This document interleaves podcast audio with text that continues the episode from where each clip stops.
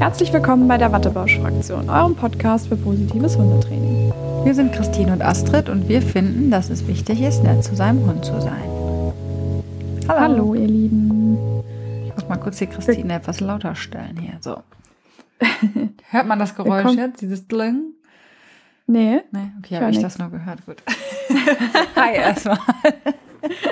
Hi, genau. Ich äh, versuche heute mal etwas langsamer zu sprechen, weil ich habe von meinem Papa Grüße gehen raus, das Feedback ab und zu mal bekommen, dass ich sehr schnell rede. Ich weiß, du sagst jetzt gleich, äh, jetzt hast du das gesagt im Podcast, aber ich habe mir jetzt einen Zettel hier hingelegt, dass ich langsamer sprechen muss. Deswegen versuche ich ja da wahrscheinlich für uns beide, oder?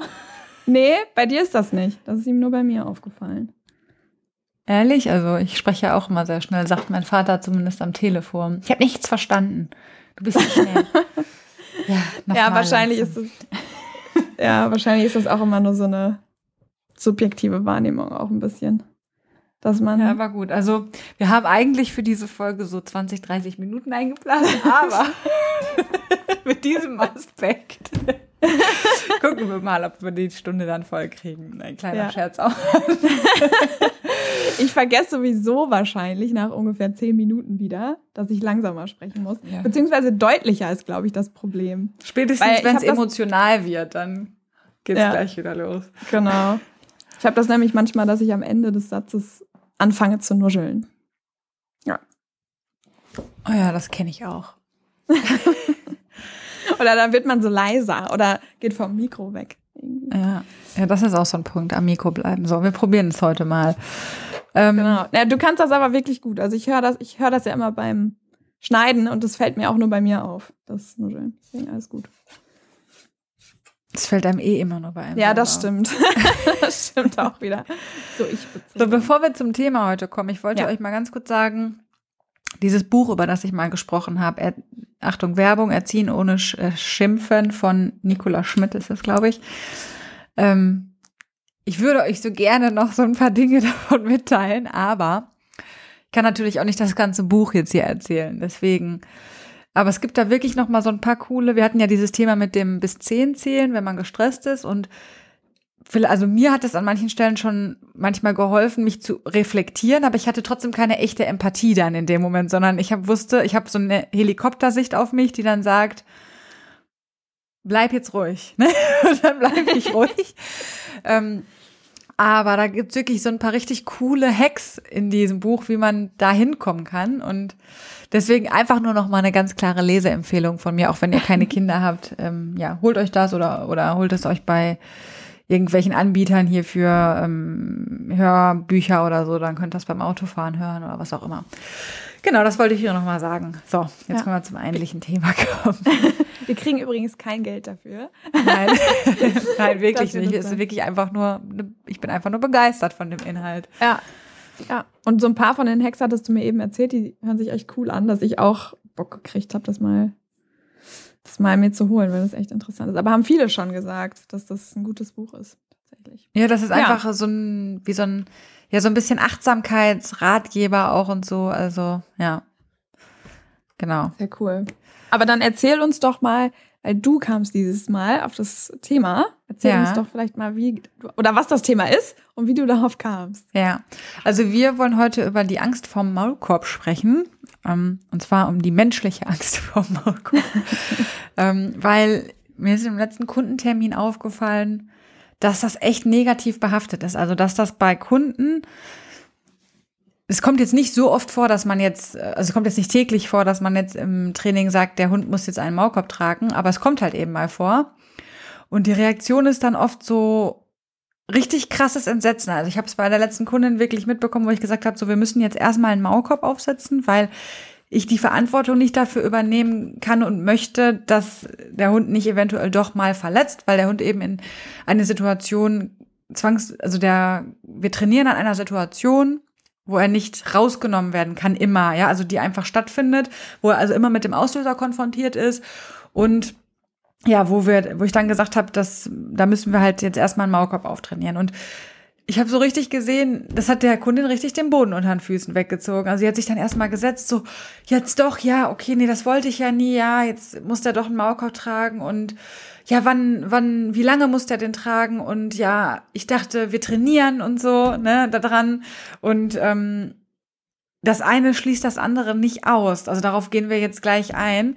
Und deswegen habe hab ich mir aber gedacht, dass es vielleicht mal, vielleicht geht's mehreren Leuten so, dass sie denken, oh mein Gott, mein Trainer hat gesagt, mein Hund muss einen Maulkorb tragen.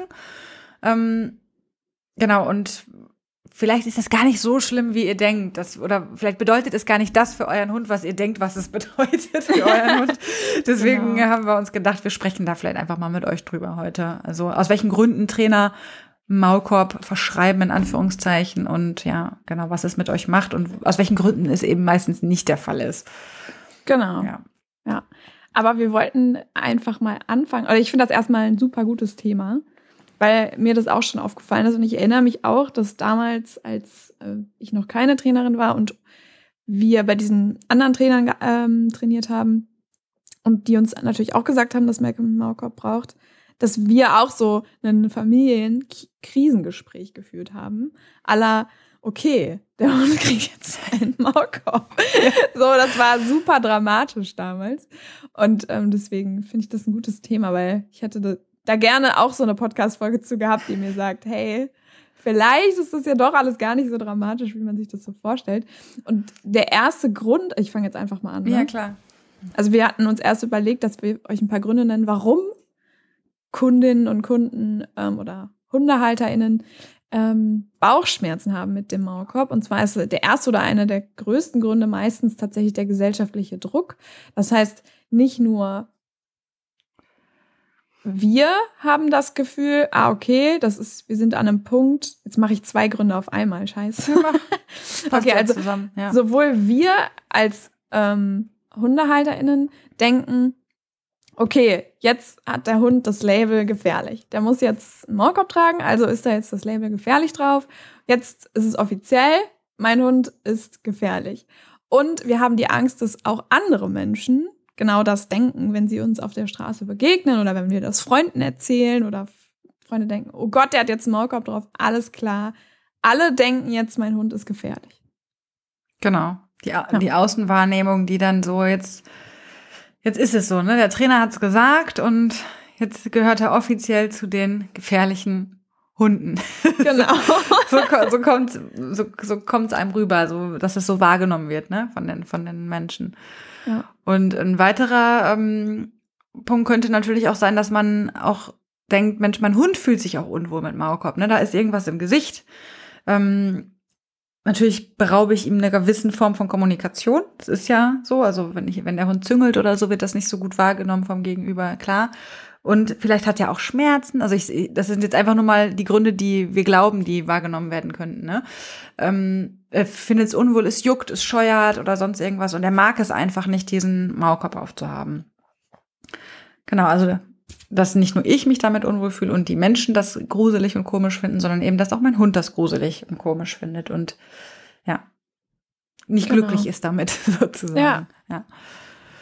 Und was natürlich der Fall ist, also das kann man nicht bestreiten, dass es natürlich schwieriger ist, den Hund zu belohnen, vor allem mit Spielzeug. Ne? Also vor allem mit Dingen, äh, wo es ums Packen geht oder wo der Hund was ins Maul nehmen muss, ähm, ist es schwierig, den Hund dann oder nicht möglich, den Hund damit dann zu belohnen. Das ist ist schon so. Auch Thema Futter am Boden und so, da ist man so ein bisschen begrenzt, äh, was ja, das angeht. Auf jeden ja. Fall.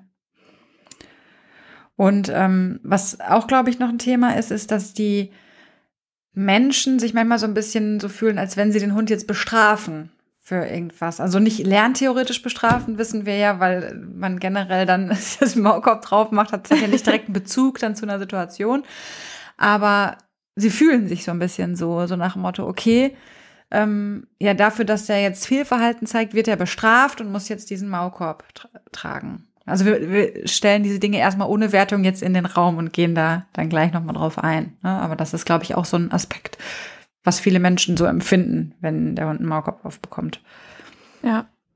Und, und zusätzlich zu, der, zu dem, okay, diesem Gefühl, diesem Selbstgefühl, ja, jetzt ist es offiziell, mein Hund ist gefährlich, kommt vielleicht dann auch die Frage, die man sich selbst stellt, habe ich versagt? Also bin ich der Grund jetzt, dass mein Hund an dem Punkt ist, dass er jetzt offiziell gefährlich, gefährlich ist, in Anführungszeichen? Na, also so ein bisschen wirklich so dieses, wow, okay, jetzt, jetzt ändert sich alles. Ja. und ähm, ja, genau. Und ähm, bei vielen ist, glaube ich, auch der Punkt, dass sie dann sagen, okay, bei meinem Hund ist jetzt Training also nicht mehr möglich. Er muss jetzt einen Maulkorb tragen. Das ist, glaube ich, so das, was viele gleichsetzen mit diesem, der Hund bekommt einen Maulkorb. Ja. Also diese Tatsache, es, es wird jetzt nicht mehr trainiert, sondern er bekommt jetzt halt den Maulkorb auf.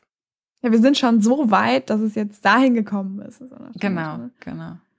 Ist schon auch, also wenn ich solche Gedanken hätte, dann fühlt man sich ja schlimm. Na, dann ja. fühlt sich das, fühlt, dann verstehe ich, warum Leute denken, oh, Maulkorb ist schrecklich. Oh Gott, Maulkorb, ja. Hilfe. Bauchschmerzen, das will ich nicht. Ähm, und jetzt möchten wir euch erstmal erzählen, warum nutzen wir den Maulkorb tatsächlich im Training und wie fühlt sich der Hund dabei tatsächlich im Training, ähm, um euch oder anderen Menschen, die vielleicht euch schon mal erzählt haben, dass sie Bauchschmerzen damit haben, so ein bisschen die Angst zu nehmen. Denn das ist alles, äh, wie ihr euch wahrscheinlich schon denken könnt, nicht so schlimm, wie man sich das vorstellt. Und vielleicht einmal kurz zuerst, wozu ist der Maulkorb da? Also, der Maulkorb verhindert erstmal nur, dass der Hund etwas in seinen Fang nehmen kann. Ja, ähm, selbstständig gesehen, wenn ich ihm natürlich was durchs Gitter durchstecke, kann er natürlich noch kauen. So sollte der Maulkorb natürlich sitzen, dass er noch gehen, dass der Hund noch gehen, hecheln kann, sind wir schon mal drauf eingegangen. Äh, und dass er gut sitzt. Aber erstmal heißt das, der Hund kann nicht, nichts in seinen Fang nehmen. Das heißt, er kann weder den Menschen eines Arms in den Fang nehmen, noch ein Knöchel oder irgendwie das Fell von einem anderen Hund. Aber er kann zum Beispiel auch keine Giftköder in den Fang nehmen. Das sind auch Gründe, warum man teilweise Maulkorb nutzt, wenn die Hunde sehr viel fressen draußen ähm, und äh, Giftködergefahr da ist, dass man das einfach verhindert. Und es gibt natürlich auch Regelungen wie in Bus, oder in Auslandsreisen, äh, wo der Hund einfach einen Maulkorb braucht, Tierarztbesuch vielleicht. Das heißt, es gibt auch einfach ähm, ja, bürokratische Gründe manchmal, wieso man einen Maulkorb auftrainiert. Und jeder einen vielleicht auftrainieren sollte, auf jeden Fall. Genau, und ganz wichtig ist uns wirklich dabei zu sagen, das ist keine Strafe für den Hund. Also das äh, wisst ihr auch oder die meisten von euch werden das wissen. Aber legt das wirklich ab, diesen Gedanken, dass wenn ein Trainer sagt, so wir müssen jetzt erstmal einen Maulkorb drauf machen, dass man sagt, okay, du, du, du hast jetzt ein schlechtes Verhalten gezeigt und deswegen kriegst du jetzt einen Maulkorb verpasst, fertig, als Strafe. Das ist es definitiv nicht oder so irgendwie, ja, Strafe, aber ihr wisst, was ich meine, ne? Einfach ja. so dieses so, hast jetzt davon so ungefähr. Ähm, in erster Linie geht es wirklich um den Schutz aller Beteiligten, also im Giftköderfall den Schutz des Hundes oder eben wenn ich ähm, ein Thema mit ja, Menschen als Auslösern habe oder so, geht es halt eben auch um den Schutz der Menschen und auch um eine allgemeine Entspannung der Situation. Ihr kennt das vielleicht selber, wenn ihr beim Tierarzt seid oder so und euer Hund hat die Tendenz, den Tierarzt zu beißen dann haben vielleicht viele von euch sogar schon Maulkorbtraining gemacht, weil es einfach alle entspannt, den Tierarzt, euch und das übertragt ihr dann natürlich auch gewissermaßen wieder auf den Hund, indem ihr einfach sagt, hey, es kann gar nichts passieren. Ne? Das ist jetzt hier eine Schutzvorrichtung für diese Situation, die ist auftrainiert und alles ist gut so ungefähr. Und ähm, was auch ganz, ganz wichtig ist, es ist eine Managementmaßnahme, also keine Strafe, wir ja gerade gesagt. Und Management bedeutet nicht, dass wir das Training an der Stelle aufgeben und den Hund aufgeben und das Training nicht mehr möglich ist, sondern in dieser Situation hat der Trainer halt gesagt, okay, es muss eine Schutzmanagementmaßnahme her, aber wir trainieren natürlich weiter an der Sache. Vielleicht auch gerade, weil wir in eine, also im Training ist es ja oft so, dass man dann irgendwann auch mal in Situationen reingehen muss, die den Hund fordern, ja, und man muss manchmal auch ausprobieren, wie weit kann man da und da gehen und dann ist es wichtig, dass man eben auch, ja, alle Beteiligten schützt und genau. Genau. Also ja. deswegen ganz wichtig, es wird weiter trainiert. Sollte ein Trainer das nicht tun, sondern sagen, ja, also ganz ehrlich, da muss einfach ein Maulkorb drauf, ja, so als, ich sag mal, Endlösung, ohne dass viel Training versucht wurde, dann solltet ihr das tatsächlich hinterfragen. Ja, also ja dann muss an der Aussage vielleicht Maulkorb nicht unbedingt was falsch sein, aber dann solltet ihr das definitiv hinterfragen, weil die Frage ist nicht Training oder Maulkorb, sondern in dem Fall dann Training mit Maulkorb. Ja, da vielleicht noch als Ergänzung, denn ein Maulkorb verhindert nicht, das Aggressionsverhalten abläuft. Genau. Es verändert nur das Beißen, es verändert aber nicht das Aggressionsverhalten an sich. Das heißt, der Hund kann weiter bellen, in die Leine springen, den Menschen bedrohen ähm, und so weiter. Ähm, das heißt, natürlich muss da zusätzlich auf jeden Fall trainingstechnisch dran gearbeitet werden. Und als Ergänzung noch dazu, es verhindert nicht nur nicht das Aggressionsverhalten, sondern es ändert auch nicht die Emotionen. Und das ist ja unser genau. großes Ziel, dass wir irgendwann, also dass wir an Emotionen, mit Emotionen, an Emotionen arbeiten, dass der Hund irgendwann von völliger Panik, ja, vielleicht hin zu neutraler Wahrnehmung kommt oder vielleicht sogar, ja, mit, mit Freude eine Strategie ausführen kann. Und ähm, der Maulkorb ändert natürlich daran gar nichts. Wenn ein Hund Angst vor Besuch hat oder vor Menschen mit Kapuze, die vorbeigehen, dann hat der mit Maulkorb auch Angst vor Besuch genau. und Menschen, die vorbeigehen. Genau. Ja. Das heißt eigentlich ja auch im Prinzip, dass den Maulkorb machen wir hauptsächlich für uns. Ja, also dass ja. wir, ähm, dass andere Menschen oder wir als Menschen, im Giftköderfall ist das nochmal ein bisschen was anderes, aber geschützt werden. Das heißt, dem Hund hilft es erstmal nicht. Ja. Genau. Ähm, deswegen vielleicht einmal kurz zu den Nebenwirkungen vom Maulkorb. Maulkorb, einmal die negative Nebenwirkung ist einfach, dass natürlich, weil der Hund nicht beißen kann, auch Frust entsteht, weil der Hund eben nicht diese Endhandlung ausführen kann. Ähm, vielleicht als Beispiel, vor allem so bei Hunden, die das gerne machen, ähm, in einer Hundebegegnung gibt es Hunde, die dann so zwicken, ne, in, in andere Hunde rein. Und wenn die das nicht können, ist das frustrierend. Ähm, oder natürlich auch bei, bei dem Aggressionsverhalten gegenüber Menschen oder so. Wenn das eben eine Strategie ist, die der Hund gelernt hat, wenn ich beiße, dann lässt der Mensch ab von mir und ich kann das plötzlich nicht mehr und der Hund, der Mensch lässt vielleicht nicht ab, ist das unheimlich stressend und frustrierend. Das heißt, das muss man auf jeden Fall im Hinterkopf halten, weil wir wollen ja auch gar nicht, dass das Aggressionsverhalten abläuft. Deswegen das Training unbedingt dazu und ähm, die positive Nebenwirkung, die zusätzlich. Genau, darf ich nochmal da ganz ja, kurz klar. was sagen? Da fällt mir gerade noch was ein.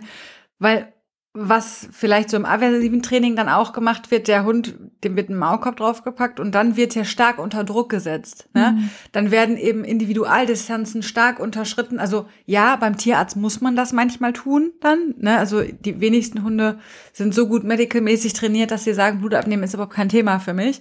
Aber es wird ja im aversiven Training dann so gemacht, so Maulkorb drauf und dann rein in die Begegnung und richtig nah an die Menschen dran und so weiter. Das ist nicht das Ziel, ne, sondern ja.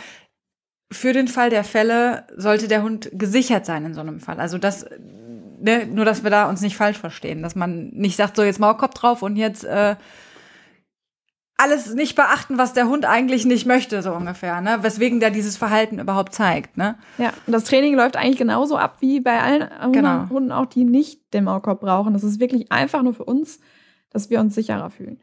Und die, eine positive Nebenwirkung von einem Maulkorb ist, dass dadurch, dass also wir hatten ja eben über gesellschaftlichen Druck gesprochen und es ist so, dass Menschen, die vor allem die, die keine Hunde haben oder die nur nette Hunde haben, wenn die einen Hund mit Maulkorb sehen, sind die natürlich erstmal so, oder es kann euch passieren, dass die wirklich das Label draufpacken, oh, der ist gefährlich. So. Und dann fangen die an, Bögen zu laufen. Oder euch auszuweichen. Für euch fühlt sich das super doof an, weil ihr denkt, oh, na jetzt weichen die uns alle aus, die denken alle, mein Hund ist gefährlich. Für den Hund fühlt sich das super gut an, wenn er den Maulkorb aufhat und plötzlich alle Menschen oder Hunde sich super freundlich annähern, weil die machen ja einen Bogen. Und ähm, das kann manchmal echt unterstützend hilfreich sein für einen Hund oder manche Hunde ähm, lernen dadurch auch, boah, geil, immer wenn ich den Maulkorb aufhabe, machen Le die Leute halt den Bogen. Ne? Also diese Verknüpfung kann es schon geben. Und ähm, das ist natürlich schön, ne? wenn der Hund das Gefühl hat, toll, ich werde hier weniger bedroht und vielleicht kriegt man dadurch auch manchmal sogar einen ersten Fuß in die Tür beim Training.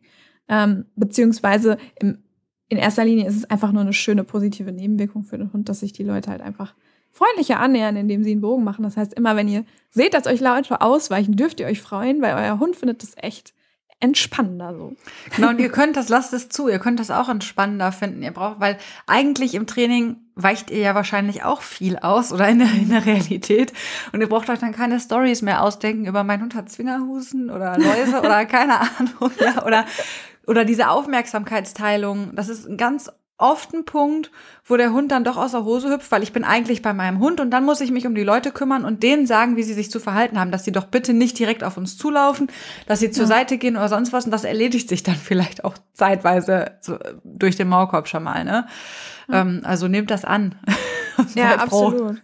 es, kann, es kann natürlich auch sein, dass der andere Hund vielleicht eher noch ein bisschen vielleicht auch stärker auf euren Hund reagiert, weil so ein Maulkorb ist natürlich komisch, das sieht komisch aus, er kann die Mimik des anderen Hundes nicht mehr einschätzen. Äh, das kann das fällt mir jetzt gerade so spontan, aber auch noch. Ja, ja, klar, das Thema Kommunikation, ne? Das genau, so. das hast du ja eben auch schon gesagt. Ne? Das aber meistens haben die Menschen den dann schon zur Seite gezogen. Genau. Und die anderen Hunde lernen dann auch, Bogen lohnt sich. genau. Ja, das zu den Nebenwirkungen. Ja, was halt natürlich ganz wichtig ist, einfach nur nochmal formell, weil ihr wisst es alle, ähm, dass natürlich im positiven Training der Maulkorb nicht einfach aufgesetzt wird und so jetzt zack, trägt der Maulkorb, sondern der wird positiv trainiert. Ähm, ihr müsst euch das wirklich vorstellen wie ein Trick, wie ein Target, ja, also der Maulkorb ist ein Target, wo der Hund sein, seine Schnauze selbstständig rein, also er sieht den Maulkorb und steckt die Schnauze da rein. So ist ein Maulkorb wirklich schön trainiert, kleinschrittig und dann auch das Schließen der ähm, Schnalle. Schnalle, danke Christine. wird dann nochmal gesondert trainiert. Das Tragen wird immer länger, länger trainiert, sodass der Hund sich daran gewöhnt und das nicht als unangenehm empfindet. Genau, und das wird vor allem auch. Den, den man ja eventuell empfinden kann dann.